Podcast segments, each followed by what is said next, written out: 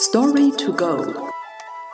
Das Konfuzius-Institut München erzählt Ihnen chinesische Geschichten. Das schlecht gespielte Instrument zählt nicht. Übersetzt von Vivian Emmert. Es war einmal ein König, der eine Schwäche für Musik hatte. Er genoss besonders den Klang der traditionellen Yu-Flöte.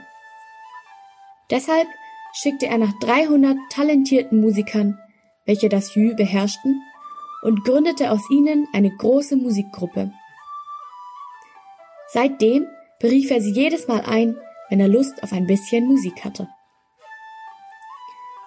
Ein Mann namens Gur hörte von der Vorliebe des Königs für den Klang des Yu. Er wollte diese Gelegenheit, Geld als Musiker des Königs zu verdienen, auf keinen Fall verstreichen lassen. Sein einziges Problem war, dass er die Kunst des Flötespielens nicht im geringsten beherrschte. Trotzdem wollte er die Gelegenheit wahrnehmen. Herr Gur trat deshalb vor den König und behauptete, der Klang meines Jü ist so außerordentlich, dass die Vögel beim Klang meiner Musik anfangen zu tanzen. Sogar die Gräser und Blumen bewegen sich im Rhythmus meiner Musik. Ich hoffe, dass ihr mir eine Gelegenheit gebt, euch meine Künste vorzustellen.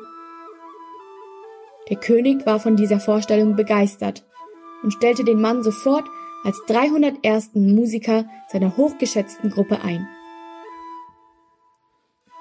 Seitdem spielte der Mann zusammen mit dem Rest der Gruppe dem König vor und genoss derweil die vielen Vorteile, die der Gruppe durch die Gunst des Königs zuteil wurden.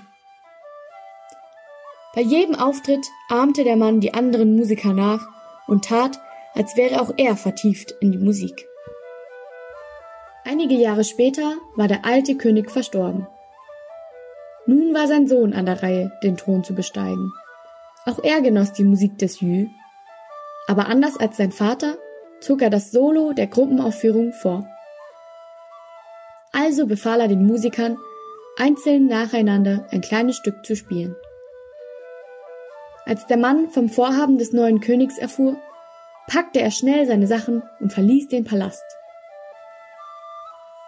Mit der Redewendung das schlecht gespielte Instrument zählt nicht, beschreibt man seither jemanden, der anderen eine Fähigkeit vortäuscht, die er nicht besitzt.